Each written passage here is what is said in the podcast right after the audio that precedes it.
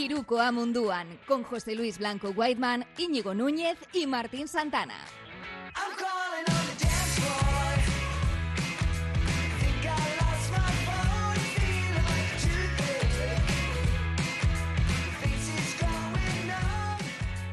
Gabón, muy buenas noches. ¿Qué tal? Bienvenidos a Iruko Amunduan, a esta séptima entrega del programa de baloncesto bueno, internacional que hacemos aquí bajo el paraguas de Radio Popular, de Ri Ratia. Y hoy la verdad que este marco es un poquito extraño porque nos falta alguien, nos falta una de las tres patas locas de este banco, un Íñigo Núñez al que mandamos un saludo porque está ahora mismo jugando con Santurchi. Eh, pero bueno, estamos, estamos yo y un compañero que yo, Martín Santana, y José Luis Blanco Whiteman. ¿Qué tal? ¿Qué tal, Martín? ¿Qué tal, eh, chicos de, de las redes, redes, redes sociosas, de, de Twitch? Del deep Porque es que web, del toda- deep web. Todavía no le, le pillo el truco al este de eh, los habitantes de este ecosistema, ¿cómo se llaman? ¿Twitcheros? No. Son, son espectadores a secas. Yo hablaba un poquito. Ya, mira, nos estamos alejando ya del baloncesto para empezar, pero lo decía Sí. anoche, con que hubo ese programa, ese el juego del calamar eh, reambientado en Minecraft con un montón de streamers y casi dos millones de personas viéndolo, decías, es, es que esto es la tele. Sí, vi tu tweet, pero no me atreví. Por, eh, digo, porque no lo conocía, por con Ibai lo tengo fácil.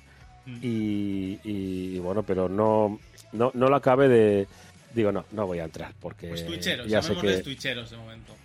Sí, a mí Eh. no, no me, no me ha acabado de. Y fíjate que he jugado también al, a Minecraft, pero me cuesta entrar en esa, en esa realidad. Yo el Minecraft creo que nunca lo he tocado, pero bueno, he consumido horas, eso sí, de, Sí, de LOL, como espectador. LOL sí he jugado al Eso, League of Legends.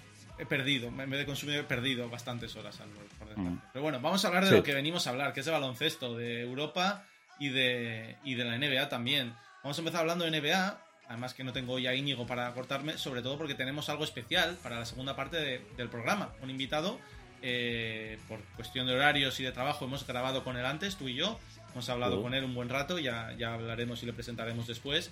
Eh, pero merece la pena quedaros hasta el final porque bueno, es una entrevista muy chula donde nos ha contado cosas sobre cómo funcionan los equipos a ambos lados del Atlántico y cómo se construyen también estas franquicias NBA, pero también los proyectos en Europa.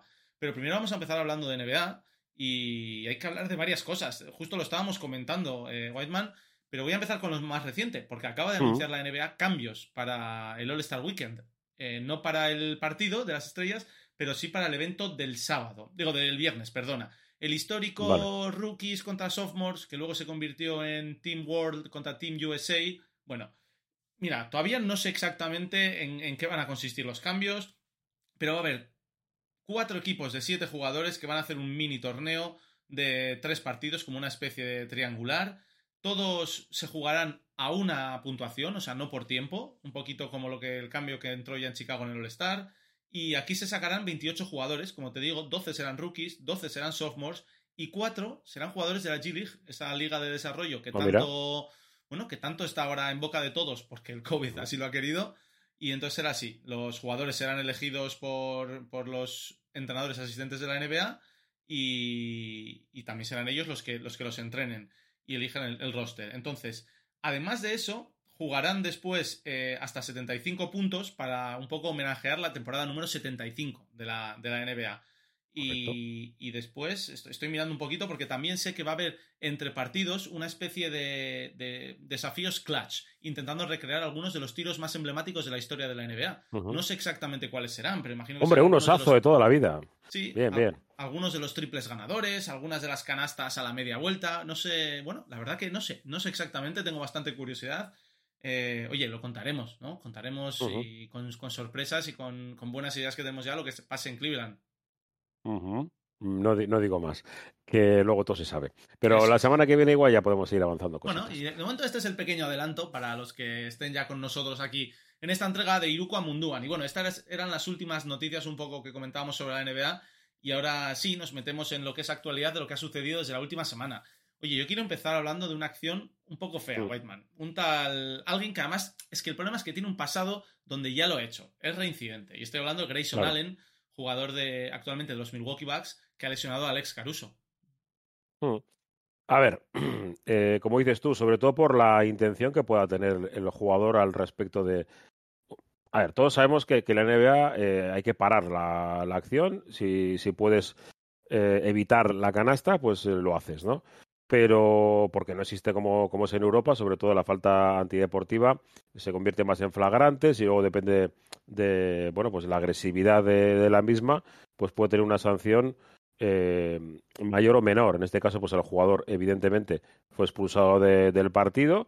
Y a mí sobre todo lo que más me preocupa es el remate, ¿no? Porque tú sí que puedes ir a agarrarle o, o tratar de, de Sí, evitar... la mano izquierda es falta Eso y es, es. dura, pero es la derecha. Ya está. que- La derecha no debe hacerlo. Y, de- eh, y seguramente se hubiera caído de, la misma manera, ¿eh? Pero no, no se debe hacer. Y, y bueno, yo creo que la sanción mm, ha sido un pelín justita, ¿no? Sí, ha sido un Eh, encuentro de sanción eh, mm. para, para Grayson Allen. La baja de Alex Caruso será de entre 4 y 6 semanas, dicen, porque se ha fracturado la muñeca en esa caída. Y entonces, claro, bueno, siempre se habla de la proporcionalidad de estas sanciones respecto a las lesiones. Pero sí que es verdad que hemos visto sanciones más duras incluso por faltas que no, o pequeñas tanganas. Claro, parece que ahí lo que estás castigando es la, un poco la actitud y no tanto la dureza. Pero esta es una falta que es dura en pleno juego y a mí un partido se me queda corto. Estoy contigo. Sí, sí, eh, sí. Yo creo que, que hay acciones en las que tienes que ser eh, contundente a la hora de, de dejar las cosas claras, ¿no? Que si quieres evitar que otra, otra serie de jugadores, quizás porque el, porque Caruso, a ver, todos le tenemos mucho cariño, ¿no? Al es un, es un jugador, además, bueno, ya sé con, eh, como decía, eh, se- lo siento, pero se me ha olvidado el nombre del, del narrador de, de Movistar, eh, que ya ha asumido, ¿no? Que tiene que, ah, de pues, Guille, como yo, sí, sí. Asúmelo. eso de Guille, exacto. Asúmelo, pues hay que asumirlo, pues, eh, pues te, te lo quitas y listo. Eh, ya tiene lo de la cinta en el pelo, no, o sea, en la cinta en el no pelo, El perdón. no pelo. eh, eso ya no lo acabo de. Pero eso no, no resbala. Yo entiendo que ahí cuando no hay nada que agarre, Mm. igual resbala un poco. Sí, bueno, pues igual el sudor para que no. ta, Bueno, sin más. Pero digo que le tenemos cariño, pero no es un jugador top, ¿no? De la liga. Pero tú imagínate que esto, esto sucede con el, el recién eh, regresado, ¿no? Eh, eh, Thomas, ¿no? Imagínate que, que hay una acción similar, el jugador lo destroza y con una caída y se pierde no cuatro semanas, se pierde eh, pues el resto de la temporada. ¿Qué sucede? Entiendo, un segundo. Whiteman, que te refieres a Kyrie Irving y no Kyrie Irving, Thomas, estoy que veo que sigues un poco traumatizado por su marcha al. Sí, no, es que lo han presentado en, en Israel, eh, no sé si hoy o, o ayer, lo han presentado en, en Israel y, sigo, sigo Kairi. Estoy con, con muchos Kairis alrededor. Sí, verdad, hay mucho Y- Kyrie, mucho Kyrie. No, y luego está Irving. Irving, claro, que, que tenemos- hablaremos de Irving también, de Kyrie Irving, porque, Pues sí, claro, Pues claro, pues ¿qué está jugando muy bien. Sí, sí, pues no está jugando muy bien y dejando algunas acciones. Yo ayer decía, o sea, y un poco de forma despectiva casi, pero también un poco jocosa en Twitter. eh, citaba un, un- un vídeo con algunas de sus acciones, en un, todas en un último, mismo partido, y decía: Qué pena que Kyrie sea deficiente. Porque podría Sí. haber sido lo que hubiese querido. Podría haber marcado una. Una época. O sea, Una ya estamos hablando de un- uno de los jugadores con el mejor manejo de balón casi de la historia, podríamos decir. Eh, autor de algunas de las mejores acciones. Y bueno, Brooklyn, que mira, nos dice así por el chat, la barba quiere irse al parecer, son rumores que llevan Sí, sonando todo el sí, año. sí. Yo creo que no, yo creo que renovará, está a gusto y sabe que es un proyecto que a largo plazo puede funcionar porque están todos muy comprometidos. Al final han tenido problemas de lesiones, problemas de Kyrie, pero creo que es algo que harán funcionar, sobre todo entre, entre él y Durant. Pero sí, eh, volviendo al hilo de lo que tú decías, si esto le sucede a, a, Kyrie- a alguien como Kyrie, seguro que sonarían mucho más las alarmas y la NBA tendría menos reparos en que la suspensión fuera más larga. Sobre todo porque es Mm. Grayson Allen, que es reincidente, que ya en la universidad tuvo este tipo de problemas de agarrar desde el suelo, de hacer la zancadilla, de colarse en el, bueno, en el cilindro de tiro que se llama de, de otros jugadores. Y bueno, pues son acciones que no son bonitas y como te digo, son, son repetidas.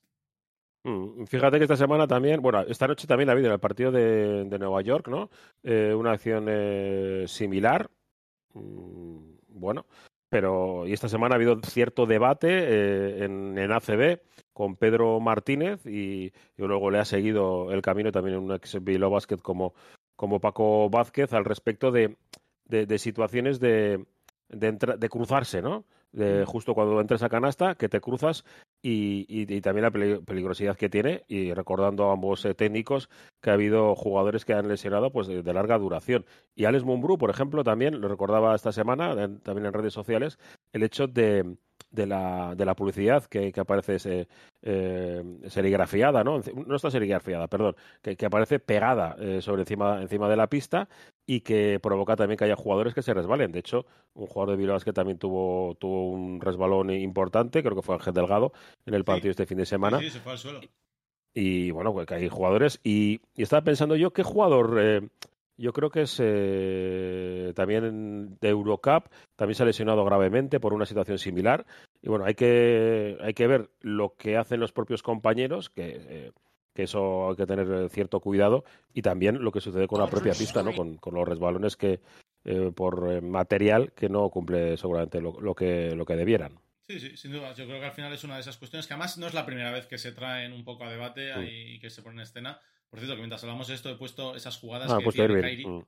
el otro día porque realmente nos hacen ver a un jugador único, especial en esa victoria que tuvieron los Nets, que iban perdiendo contra Minnesota, si no me equivoco, y esas acciones absolutamente de, virtuoso con la pelota de Kyrie Irving. Oye, el que sí que fue un, un virtuoso el otro día, Whiteman, y tuvo su gran despertar porque su temporada no estaba siendo nada buena fue, fue Jason Tatum, que es un jugador que a mí me gusta mucho pese a estar en los Celtics. Yo creo que porque él también secretamente quiere, quiere fichar por los Lakers, entonces eso me hace un poquito más feliz a mí.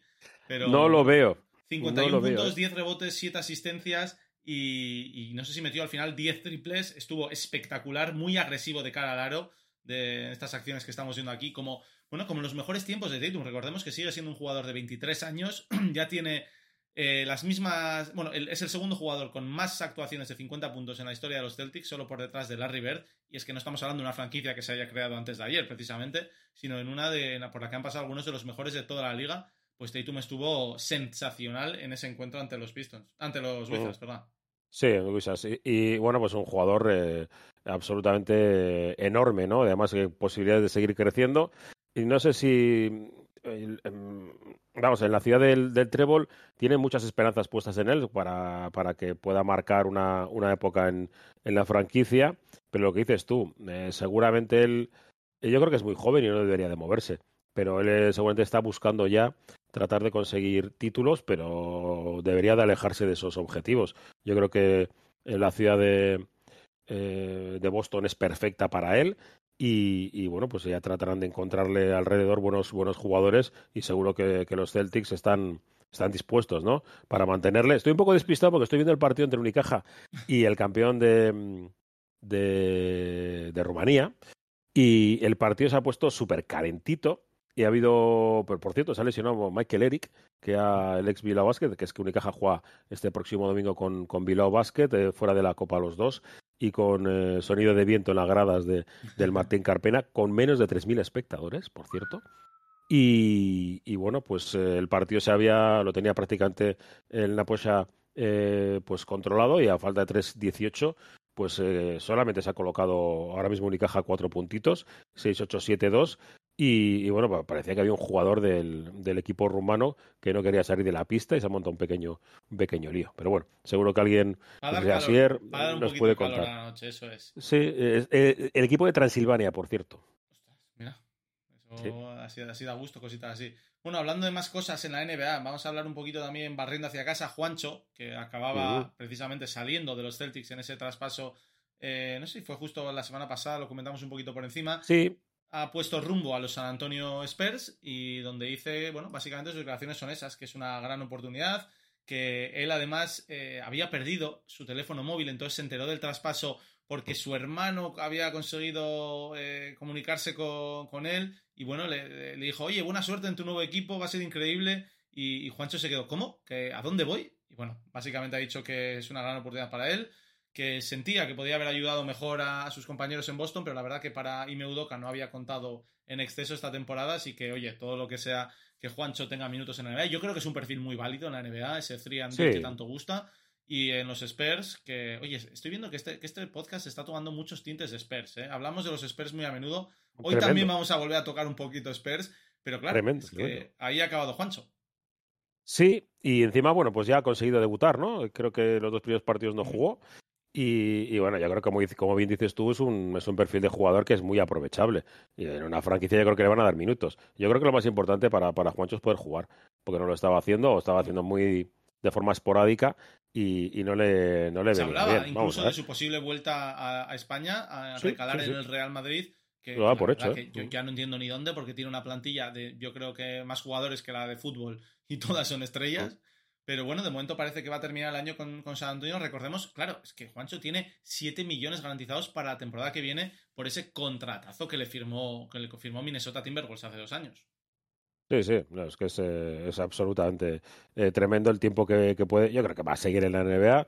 Eh, me resultaría raro, salvo que te entre una neura de decir que no juego, no juego, pero la cantidad de, de, pasta que puede tener y luego el hecho de ser importante en una franquicia como la como la de sí, como está, la de San Antonio. Que es está que en una especie de reconstrucción, pero al mismo tiempo sin renunciar a competir. Yo creo que es un, Mm. un ecosistema, un entorno muy bueno para él. Sí, hombre, lo de quedarte fuera de playoff es, eh, es duro, ¿eh? Para un equipo que era prácticamente garantía, ¿no? De que iba a avanzar alguna ronda de playoff y ahora quedarse fuera, pues sí que es un poco, un poco duro.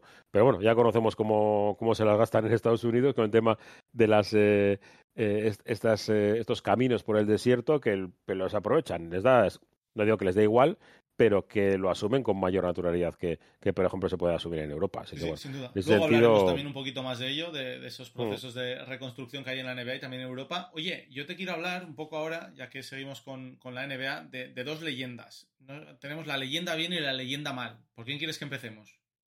Eh, por la mal, que siempre son más divertidas. Mira, pues vamos a hablar de, de la Mal, y la Mal es probablemente uno de los mejores bases, si no el mejor, de la historia de la NBA. Estamos hablando de John Stockton, eh, histórico de Utah Jazz, formando una dupla fantástica con Karl Malone en los 90, eh, eso, con ese antagonismo de lo- a los Bulls de Jordan, se quedaron sin anillo, pero pocos dudan de que es uno de los mejores directores de orquesta de la historia del baloncesto.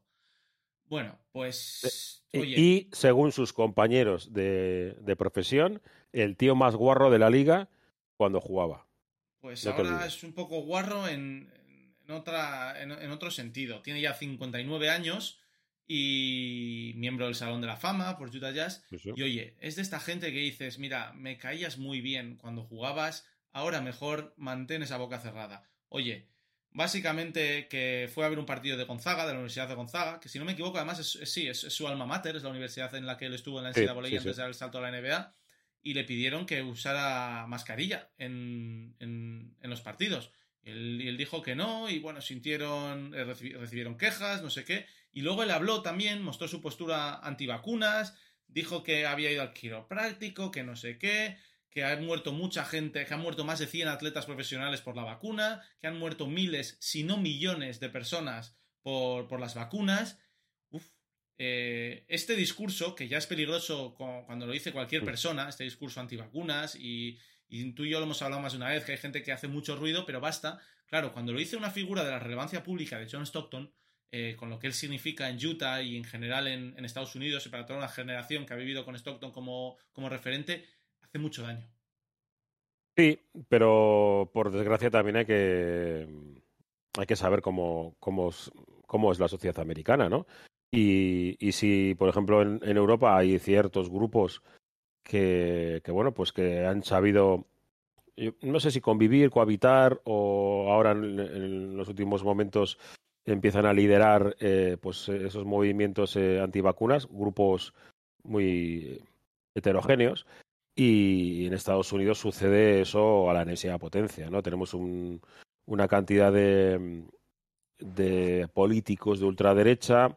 Luego hay unas zonas en Estados Unidos donde la población está muy disemina, de, diseminada y, y seguramente Mucho pues, campo, eh, mucha han zona te- rural. han tenido la fortuna de que no han tenido pues de- demasiada, demasiados problemas ¿no? de, de COVID. En cambio, en las grandes ciudades sí que sí que ha habido gravísimos problemas. Tú en Nueva York eh, preguntas y la verdad que la gente pues, está súper concienciada, pero en otros, en otros lugares no, no es así. Y bueno, John Stockton también, pues recuerda que viene de, de, de jugar en Utah, que yo sé que hay mucha gente que, que tiene mucho cariño a, a Utah. Eh, Raúl López jugó allí y, y demás, pero están los morbones, ¿no? Está Sí, prohibido. Sí, Utah es una comunidad que, Mm. pese a ser una gran ciudad, Salt Lake City, porque pues, es una Sí, gran la ciudad sí. por cultura, toda esa zona en general, las rocosas, el oeste, eh, el, el Deep West también que lo llaman, en este sentido son bastante. Y bueno, yo creo que también... No, es- eh, Martín, está prohibido enseñar en el colegio la teoría de la evolución de Darwin. Bueno, pues es No, un ejemplo más. Yo creo que al final es ese ejemplo de que muchas veces se dice no hay que endiosar a, a los jugadores, sobre todo una vez que acaban su carrera. Eh, se puede hacer como jugadores, pero no como personas en muchos casos. Hay jugadores que obviamente también luego Mm. eh, tenemos ejemplo Bill Russell, por ejemplo, que ha sido uno de los mayores Sí. activistas ahora pro vacunas y a favor de, lo- de derechos sociales y demás. pero es que justo estos dos de Utah, porque también ha habido problemas con, con a lo largo de los Mm. años, eh, bueno, pues yo creo que son esos malos ejemplos de lo que se puede convertir en una persona porque no tiene la suficiente cultura o información al, al respecto de ciertos temas, pero por su relevancia pública hace mucho Mm. ruido. Porque al final el ruido no es otra cosa, pero eh, es muy, mucho más fácil que te convenza John Stockton a que te con- convenza Cletus de la granja de Iowa. Sí, pero bueno, esto por desgracia sucede en todos los órdenes de, de la vida, ¿no? Fíjate, Eric Clapton también es un reconocido antivacunas y pues musicalmente pues increíble y Eric Clapton se ha metido absolutamente de todo. Bueno, Y pero es cuando que digo este de es todos, el de ejemplo todo, al final es como el ah. ejemplo de Djokovic, que hablábamos hace unas semanas. Sí, Es ese y estilo. bueno. Pero bueno, Sí, pues esa bueno. era la, la leyenda mal. Y ahora quiero hablar de Venga, la leyenda bien. bien. porque hoy se cumplen 29 años. eh, bueno, hoy, entre hoy y ayer, o sea, fue la pasada madrugada, esta pasada madrugada se han cumplido 29 años del tope anotador de cierta estrella de la NBA y de Europa, a la que es así que echamos de menos y nos hubiera gustado ver mucho más años, porque metió 44 puntos Drazen Pet- Petrovic con los New Jersey. Nets. Además, eh, aquí vamos a ver un poquito el, el vídeo. eh, lo hizo ante los. Rockets de Olajuwon. Y bueno, Se me pone la piel de gallina, Martín. Sí, ¿verdad? Tú, yo entiendo que a ti mucho más que a mí. Y es que yo lo he visto en directo, claro. 17 de 23 en, en tiros de campo, 3 de 3 en triples. En triples por aquel entonces, que era algo, bueno, pues muy, muy poco habitual. Eh, 7 de 7 en tiros libres y una exhibición de recursos técnicos y ofensivos, bueno, absolutamente maravillosos. Un Drasen Petrovic que no le pudimos disfrutar todo lo que nos hubiera gustado, pero que sí que tuvo algunos años, sobre todo esa que fue su última temporada en la NBA Mm. con los New Jersey Nets, como digo, eh, espectaculares y en New Jersey le recuerdan con, con muchísimo cariño. Sí, era otra época, ¿eh? Además, los jugadores europeos en, en esa época no tenían abierto de par en par ni muchísimo menos. Lo pasó muy mal en sus primeras temporadas. En Portland no estuvo, no estuvo nada, nada bien, pero los Nets eh, hizo una carrera increíble. Con, pues un tío que metía más de 20 puntos eh, simplemente al ponerse la camiseta. Y el esa resto ya era. por ejemplo, eh, escondiendo el balón, haciéndoselo a Olajuwon, uno de los mejores pivots, por no decir el mejor, de toda la historia. Y el físico, eh, fíjate, finta, eh, el tren superior, bueno, tren superior increíble y bueno, pues, pues un auténtico mito que para, para muchos, como nos dice Asier, el Mozart de, de Sibenik, tan odiado como, como respetado, ¿no? Porque pues eh, personalmente era un tío eh, muy duro de, de- de aguantar cuando, cuando ganaba, ¿no? Recuerda la, la lluvia de monedas en, en prácticamente todos los pabellones en los que, en los que pasaba con dándole un poquitín a, a, a la, a la toalla para, para calentar al público era absolutamente tremendo, eh, un jugador increíble y a mí me hace mucha gracia siempre recordar cuando se le fichó, lo fichó el Real Madrid eh, antes de dar el salto definitivo a la, a la NBA y le preguntaban a, a los compañeros del Madrid eh, sobre, sobre su figura sin que lo supieran y uno de ellos, muy alto gallego, que se llamaba Romay, eh, le preguntaron, no, no, es un tío despreciable y tal, ¿no? Es anti, antideportivo y tal, pero ¿sabes que lo ha fichado el Madrid? Ah, pero como jugador es increíble, ¿no?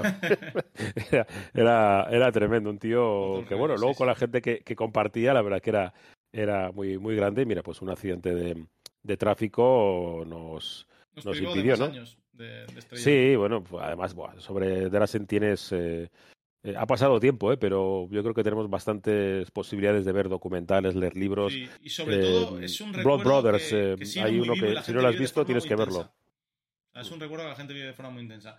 Oye, que, que se nos va el tiempo. Ahora 23 minutos de programa sería el momento en el que Íñigo empezaría ya un poco a hacerme gestos de que hay que hablar Eh, de, tenemos Euroliga, de sí, Euroliga.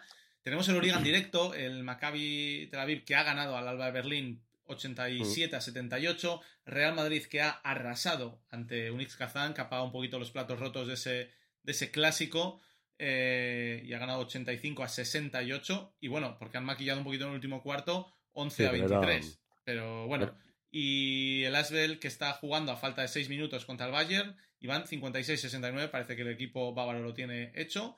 Y esa era Va la subiendo, jornada metida ahora entre semana en este, en este martes. Si eran partidos que estaban aplazados por tema del, del coronavirus y bueno, pues eh, recuperados. Eh, tenemos también este. Luego ya la jornada del, del jueves, que el Zenit se mide al Anadolu Efes, Olympiacos eh, Estrella Roja, el Barça eh, Villerban, que también va a ser un partido un partido más que más que interesante. Fíjate qué semana, ¿eh? Qué semana. Eh, Unis, eh, CSK, Mónaco, Real Madrid, eh, Panathinaikos, eh, Basconia, Bayern Alba y Milano frente al Salguiris. Así que bueno, pues partidos más que, más que interesantes para, para una Euroliga que sigue creciendo y que vamos a hablar en unos minutos con Juan Llaneza. Que pues sí, esa era un poco la sorpresa, que no es sorpresa porque lo hemos anunciado en mm. Twitter, pero igualmente ese era el invitado especial que teníamos hoy, Juan Llaneza, conocido aquí en Bilbao, muy conocido en general en todos los círculos del baloncesto español y europeo, que ahora trabaja otra vez, por segunda vez, para los San Antonio Spurs en calidad de scouting y oye, hemos tenido una charla muy, muy chula con él, Whiteman, donde le hemos podido preguntar un poco por, por ese trabajo que él hace, por cómo ve el baloncesto europeo, los distintos proyectos que hay y su reconstrucción. Y bueno, a ver si la gente la disfruta igual que nosotros. Sí, eh, pero antes el partido de Unicaja, porque sabes que nos siguen muchos aficionados de, de Bilbao Basket, le está ganando eh, el equipo rumano, ¿eh? Y se lo va a llevar por delante. Ojo con la posible baja de, parece, bueno, que no iba a terminar el partido, estaba seguro, porque una distensión en, la rodilla, veremos a ver cómo lo tiene el nigeriano. Eh, Unicaja va a perder frente, frente al eh, Cluj en Apocha, queda un segundo, 7-3-7-9, y déjame decirte la última jugada, pues casi la pierden, la han perdido. Fíjate, Unicaja todo mal, y el público, que me voy a poner yo el sonido, silbidos. Pues, Hay silbidos, lógicamente se va Fotis Cachicaris, y, bueno, pues no sé, no sé el tiempo que le van a poder aguantar a, Fotis, ¿eh? Sé que las lesiones y demás, pero pues el campeón de Rumanía está muy bien, pero no, eh, solo tiene dos jugadores por encima de dos metros. Eh, no, va a ser fácil para él aguantar ahí, obviamente, y bueno, veremos cómo, cómo termina eso. Así que bueno, pues, pues chicos, os dejamos con, con Juan Llaneza, con esta charla que hemos tenido nosotros antes con él. Eh, ha sido un placer. Este programa que parece que es un poquito más corto, pero en realidad se alarga los 20. Hemos estado veintitantos minutos hablando con él, así que tenéis 25 minutos. El chat que seguirá obviamente abierto y cualquier. Eh, si alguien no lo conoce, yo lo voy a presentar, que si alguien no, lo conoce, pues aparte de estar en el Caja Bilbao desaparecido, la temporada 92-93 que estaba en Primera Nacional con Chus Vidoreta como asistente, ha pasado por infinidad de equipos de, ACB, Alicante eh, y lo último fue con el, con el Barça, siendo el eh, jefe de scouters, vamos, el, director de, organización de, jugadores del equipo eh, catalán hasta que cambió de, junta directiva. Y, previamente ya había estado con los Spurs trabajando y ahora ha regresado y fíjate, pues eh, nuevamente pues con, un trabajo muy, muy chulo que yo creo que, es interesante pues para, para conocer, ¿no? Que cómo trabaja un, es otra parte un poco menos conocida y de mm. la que siempre mola mucho hablar. Así que Wayman, como nosotros nos despedimos aquí porque el otro está grabado ya, un placer y nos escuchamos la semana que viene. El resto, es. y Agur. Agur. Tú mismo, Wayman, abre tú. Sí. Bueno, pues que a mí me hace especial ilusión porque la verdad que no he tenido nunca la oportunidad de poder eh, entrevistar a, pues bueno, la protagonista de hoy, a Juan Llaneza, que saludamos. ¿Qué tal? Buenas noches. Buenas noches. Em, digo, no he tenido la, oportunidad, pero eh, siempre ha habido gente alrededor, eh, alrededor mío, que había alrededor, que, que, me ha hablado siempre maravillas de, de, persona y luego como profesional, que las dos cosas son importantes, pero yo me quedo con lo, con lo personal.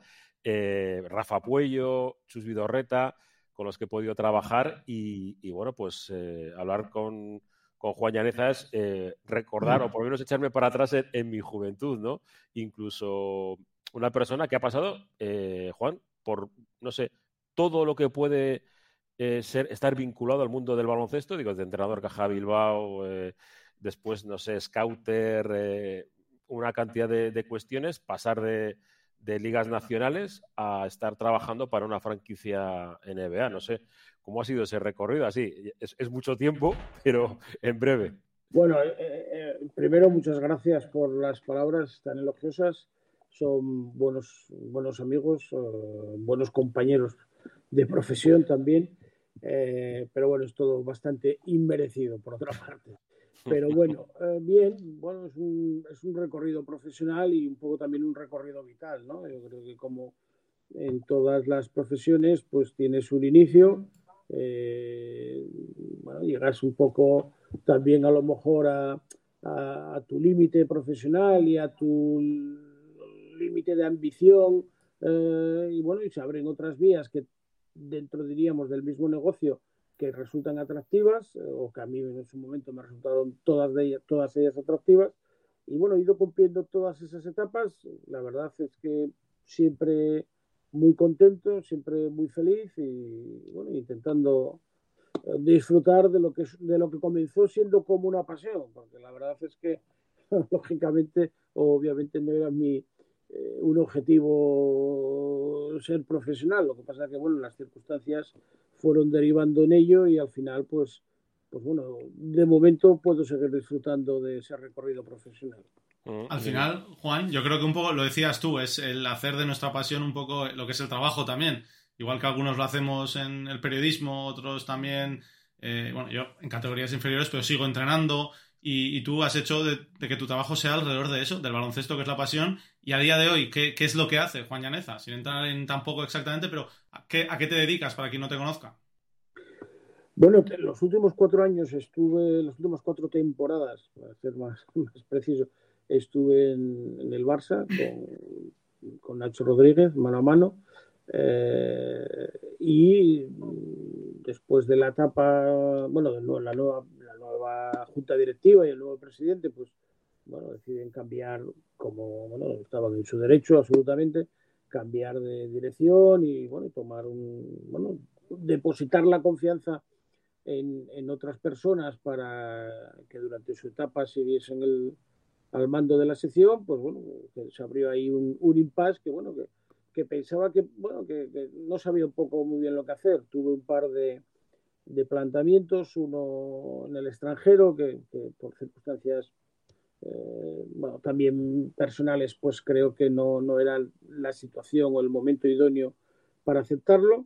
Tuve una reunión bueno, muy positiva con un equipo de ACB, pero al final, bueno, dudé y en septiembre, pues eh, San Antonio, con el cual había estado trabajando, se, interesaron, bueno, cuál era mi situación en ese momento y, me ofrecieron la posibilidad de, volver, al menos durante una temporada y, bueno, pues acepté y estoy muy contento trabajando con gente súper profesional, súper competente durante y, con los cuales cada vez que tienes ocasión de, de, poder compartir con ellos es una de nuevo es una enseñanza eh, absolutamente plena lo que lo que hace Juan Llaneza es eh, tratar de encontrar en, el mercado entiendo el, mejor producto que se entienda bien la, la, expresión posible de cara de cara al futuro eh, una de las dudas que siempre que siempre tenemos alrededor es si se mira solamente el aspecto de, del presente y el medio plazo. Mm, hablo de, cuestiones eh, de, aspecto de deportivas o también se mira un poco el entorno alrededor de, las propias personas, un poco cómo se rodean, por dónde pueden ir eh, los pasos, porque claro, no es lo mismo trabajar para, una franquicia como, como, San Antonio, entre comillas, seria, eh, que se me entienda, que, en otros lugares que, quizás buscas otro tipo de, perfil de, jugadores. Bueno, yo soy una pieza ínfima de un engranaje súper grande, súper profesional, con gente muy competentes y bueno, pues yo les ayudo un poco en aportar mi punto de vista cuando he requerido, que no, como imaginaréis, no, soy una parte minúscula, como ya os he dicho, en ese engranaje. Y, bueno, pues eso significa un poco de todo, ¿no? Tanto eh, de baloncesto como todas las cosas que puedan ser eh, positivas y ayudar en, una toma de decisiones. Al final, al final, Juan, muchas veces hemos oído como Claro, tú hablas al final desde el punto de vista de, los San Antonio Spurs, una franquicia que siempre se ha fijado mucho también en el talento europeo. Seguro que ese input por tu parte les viene muy bien, por mucho que tú seas una pieza ínfima, porque al final es alguien conocedor del mercado europeo. Y al hilo un poquito de lo que decía Whiteman, porque siempre se han fijado también en, en, la persona más allá del jugador. Sabemos que en Estados Unidos, en general, surgen muchos de estos perfiles llamados cabeza loca, que también los hay, en, obviamente, en Europa, pero en Estados Unidos, de college, salen muchos. Y San Antonio históricamente se ha fijado en perfiles eh, que podían funcionar muy bien también dentro del vestuario. La, gran dinastía de los Spurs que forman al inicio del siglo XXI es con jugadores de ese estilo, los Ginobili, Parker, eh, jugadores internacionales de primer nivel y luego incluso de segundo nivel, como pueden ser Patty Mills, puede ser eh, Boris Dio, siempre gente que, que encaja muy bien y lo han dicho todos sus compañeros en el vestuario, más allá de la cancha. Entonces entiendo también un poco que dentro de tu labor de, y la de tu equipo y la de la gente con la que trabajas, de encontrar promesas de futuro, también buscáis, como decía Whiteman, un poco eso, que la persona también funcione y no solo el jugador.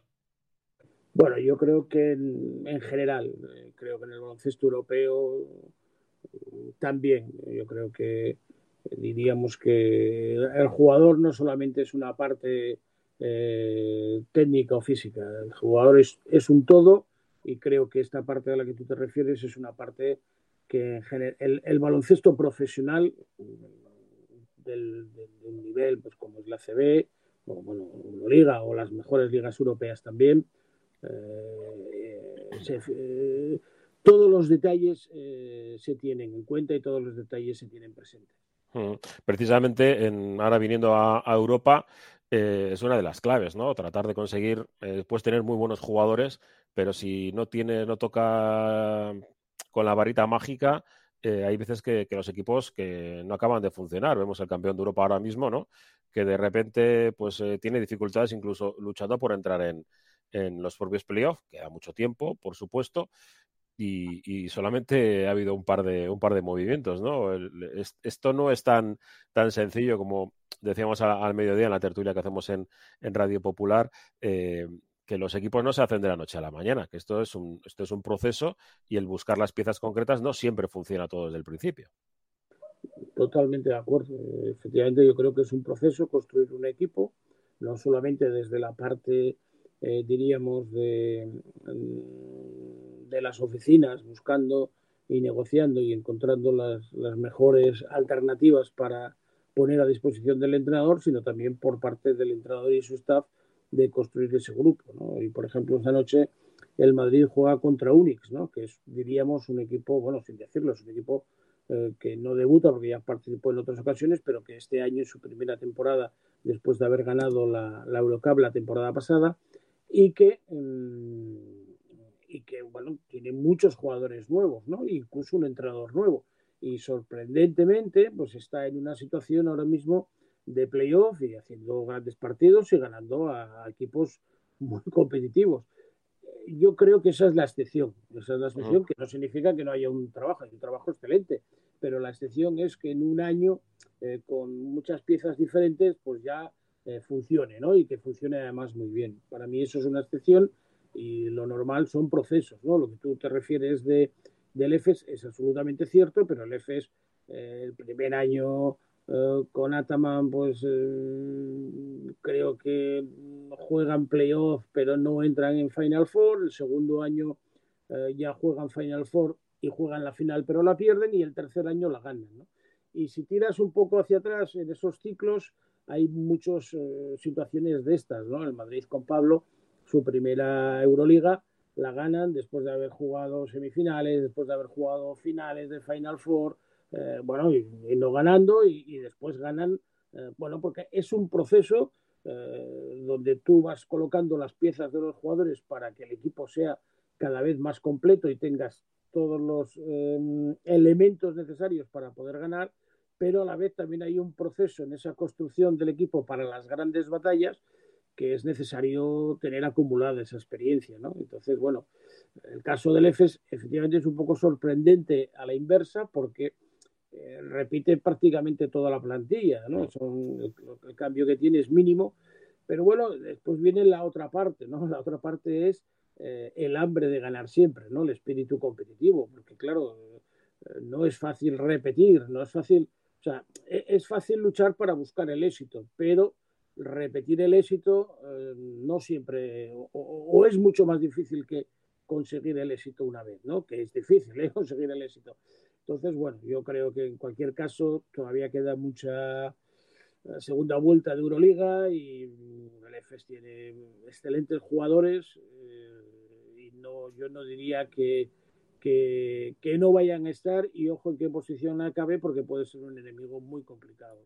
Sobre ese proceso de construcción del que hablas, eh, Juan, además tú que lo has vivido un poco desde los dos puntos de vista, desde el punto de vista americano y desde el punto de vista del modelo europeo, sí que es verdad que da la sensación de que los equipos europeos tienen, no sé si menos paciencia, pero no, no es tan aceptado socialmente, quizás también por la masa de aficionados y no tanto desde el propio club, el hecho que la reconstrucción sea larga. Sí que estamos acostumbrados a ver cómo franquicias NBA vagan por el desierto durante años, conscientes de que ese trabajo que están haciendo puede llevar a un, a un gran premio, eh, el ejemplo de Filadelfia, que estuvo muchos años en lo, más, en lo más hondo de la NBA y luego, bueno, pues ya lleva varios años arriba y etcétera. Pero en cambio en Europa, sobre todo en Euroliga, lo que se busca es ganar ya y los cambios que se hacen y por tanto son quizás más arriesgados, son para que funcionen en el hoy. Tanto en, el mundo americano como en el mundo europeo es muy difícil ¿eh? construir, es muy difícil construir y construir además eh, bien, sólidamente y bien. Eh, son diferentes maneras además de reconstruirse. ¿no? En, en el mundo americano el tema del draft es decisivo y claro, no siempre tienes eh, la posibilidad de ser eh, un equipo eh, en una posición alta para elegir y no todas las generaciones son igual de, excelentes, ¿no?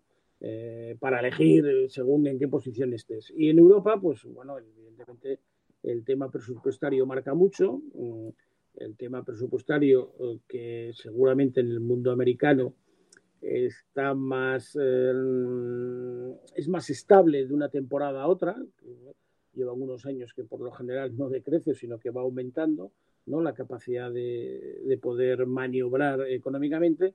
En Europa no es así. Eh, no hace falta aunque yo sea barcelonista está claro que tanto que el Madrid como el Barça bueno pues tienen el respaldo del fútbol no de lo que es el club de lo que es algo tan grande pero EFES es un, bueno, pues un, propietario, eh, Zenit ahora pues también es un, eh, Gazprom que está detrás y que, bueno, pero claro, estos son, salvo algunas situaciones súper estables como el Madrid y el Barça o el propio Chesca, son equipos que pueden ir apareciendo y desapareciendo en función de los recursos económicos que les vaya a aportar pues el propietario, el principal patrocinador o una situación extraordinaria, ¿no? O sea, Panathinaikos aquellos años tan exitosos, pues también era porque había eh, unos propietarios detrás con, con, una inversión y con un presupuesto para acorde a esa inversión para, para lograr las Euroligas. Entonces, eso también es algo que hace muy difícil construir, ¿no? Porque tú puedes pasar un año de estar en, en un presupuesto a estar en menos a la temporada siguiente con lo cual mm, eh, es difícil, es difícil. Y después hay otra situación.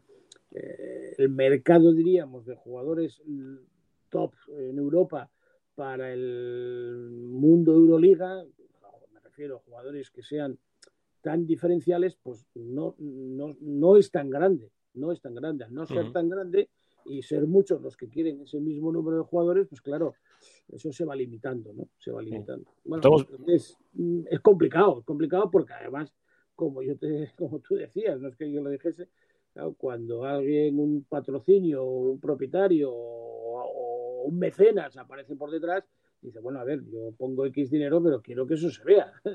no me expliques, no, pero hemos quedado el 9 y, hemos estado a punto de jugar el playoff de Euroliga. No me expliques eso, joder, yo quiero éxito, ¿no? Porque para eso para eso quiero, para eso pongo, hago la inversión. Entonces, bueno, mm, yo creo que lo importante son tener proyectos, ¿no? Y, en ese sentido, mm, lo bueno de los clubes españoles, no, me refiero ni al Madrid ni al Barça ahora, pues Valencia, Vasconia, Unicaja, que tú hablabas antes, o la gran mayoría de los clubes ACB, es que son proyectos, independientemente de que unas temporadas pues, puedan estar con un presupuesto mayor o, inferior, ¿no? Mm, digo, mm, precisamente es que no, no queremos eh, robarte demasiado tiempo, eh, pero claro, me has abierto una, una, pregunta, claro, el Chesca, por ejemplo, que de dinero creo que tienen de sobra, claro, empiezan a, empiezan a buscar un base, no lo encuentran. Qué, eh, qué difícil es encajar, porque seguramente mucho de lo que están buscando son posibles descartes de, de la NBA, ¿no? De, de todo el asunto del coronavirus que ha destrozado eh, seguramente muchas planificaciones ¿no? de, muchos jugadores que han tenido que, incorporarse a la NBA de la G League y, que igual luego han querido volver a Europa. Los equipos de Europa están tratando de encontrar acomodo. Menudo berenjenar ahí alrededor de, a, saber hacia dónde, dónde pueden ir los jugadores y, y luego otra cuestión que claro, que en Europa los equipos de Euroliga sí pagan, digo, cantidades importantes, la G-League ahora mismo se ha quedado con un buen número de jugadores zona media europea, por ejemplo. Sí, pero bueno, yo creo que el Chesca, su objetivo no es la zona media, ¿no? Si es, eh, bueno, yo lo que había oído, ¿eh? no, no, he estado tan activo como las temporadas pasadas, pero yo había oído, había escuchado como que Chesca tenía mucho interés en, un jugador, creo que tenía medio cerrado, medio pactado un acuerdo a expensas de una, bueno, del mercado NBA y parece ser que al final el mercado NBA pues surgió y se quedó sin ese jugador. Bueno, y eso mm, te deshace un poco el tema. Y después, claro, es un poco lo que hablábamos, es que no hay eh, tantos jugadores que puedan marcar una diferencia para todos los equipos. O sea, no, no, eso no es tan grande. Bueno, eso no solamente es aquí, también pasa en el mundo americano. Eh, es que si haces, o sea, sin, sin entrar en demasiados matices, eh, pero bueno, igual los cinco mejores bases, igual, ¿eh? Seguramente, bueno, no, porque faltan los dos del EFES, meto a Larkin, obviamente, y meto a Misic, excluyo a Misic y, y, a, y a Larkin, pero es que los otros cinco, los cinco siguientes, igual están jugando en el Barça y en el Madrid. Igual, ¿eh? No digo que sea así, porque seguro que alguien dirá, no, pues ostras, eh, de Colo si juega, tal, o, bueno, pues claro que hay excelentes, pero bueno, entonces, claro, si, dos equipos tienen cinco. es difícil, sí, para repartir el resto. bueno, eh, que no es una crítica, eso es algo que han hecho muy bien esos dos equipos, ¿eh? no estoy criticando a, tal. Me refiero a eso, a la dificultad. La dificultad es enorme, es enorme porque, bueno, una pieza que se te caiga, lo que hablabas del Chesca, pues hace que te vayas tambaleando. Ya no te explico si a esa pieza pues sumas una lesión. Por ejemplo, Milutinov estuvo casi dos meses eh, otra vez sin aparecer esta temporada, después de otro problema. bueno, y que después cada partido de Euroliga es una batalla. Esto de la liga regular hace que sea una batalla y con muchos partidos y además mm, eh, tienes el, la lotería de, la COVID, ¿no? Del corona. sí. Eh, ahora, hoy se juegan a partidos, partidos aplazados, suspendidos. Bueno, es que es muy difícil saber adaptarse a todo eso y estar en, un, en una dinámica súper exigente porque todavía estamos en febrero y al final el premio de ellos... Queda mucho, sí, sí. No, no, es ahora, ¿sabes? Pero claro, ya está todo el mundo, bueno, joder, es que este está mal, el otro, bueno, ya, pero eh, la clave de ellos es cómo lleguen a, mayo, ¿no? Mm. Tanto al playoff, bueno, por supuesto traer el playoff, pero tanto a los cruces de playoff como a la Final Four. Por, ir cerrando ya y así no te robamos más tiempo, de todas formas, en muchos casos, sobre todo visto desde el otro lado del, Atlántico, la cosa es eh, encontrar a, esos jóvenes prometedores con los que se puede trabajar, pero para que esto suceda también una de las claves precisamente es apostar por ellos. Eh, vemos que si no se les da opciones, hay muchos cuya progresión quizás sea más difícil de ver y es complicado dar con ellos. Veíamos, por ejemplo, ese partido que en Navidades el Real Madrid jugó contra, contra el Chesca. Para muchos fue un descubrimiento estos jugadores que salían de, la cantera y eh, jóvenes y que no conocían y que de repente dicen, bueno, pues este podía ser el futuro no sé quién. Me recuerdo que comparaban mucho al nuevo Doncic solo por llevar el 7 y ser rubio y esloveno. Pero claro, entiendo que estas apuestas de los clubes también en una temporada regular que es tan larga y como tú dices, cuyo eh, cuyos partidos son todos una batalla, apostar por alguien no, pues no contrastado puede ser más complicado para los clubes también, pero ahí está un poquito vuestra labor de, encontrar un poquito entre estos destellos que tenemos de los jóvenes, quienes pueden ser los futuros grandes cracks de Europa o de Estados Unidos. Hay una expresión que has utilizado que es profundamente desafortunada. Eh, eh, no hay, eh, creo que has dicho esa lotería, no, hay lotería, es todo un proceso. O sea, yo entiendo que, claro, que al final todo se centra en un día, que alguien elige este nombre, el otro otro nombre, pero eso es un proceso de todos ellos. Igual que de los clubes ACB, que muchas veces se piensa que, bueno, este se levantó y pam, decidió fichar a fulanito. No, no es así, no es así. E, entiendo eh, que, es fácil decir eso cuando alguien no funciona, pero detrás de cada incorporación a todos los niveles, pues lleva un proceso de muchos partidos que se ven, de mucha información que, que se recoge eh, experiencias y después de algo también que es lo más fundamental, ¿no? Del presupuesto y que ese jugador pues le interese eh, el contrato, la oferta y las condiciones. Entonces, loterías, eh, bueno, lotería es cuando alguien mm, tira el último tiro que puede entrar o no entrar, pero repito, yo creo que, que es, bueno, creo no, te garantizo que es un proceso, que algunas veces ese proceso es más acertado que otro, pero mm, es un proceso. Nadie toma una decisión eh, porque un día se haya levantado con un ánimo o con otro. ¿eh? Eso, seguro.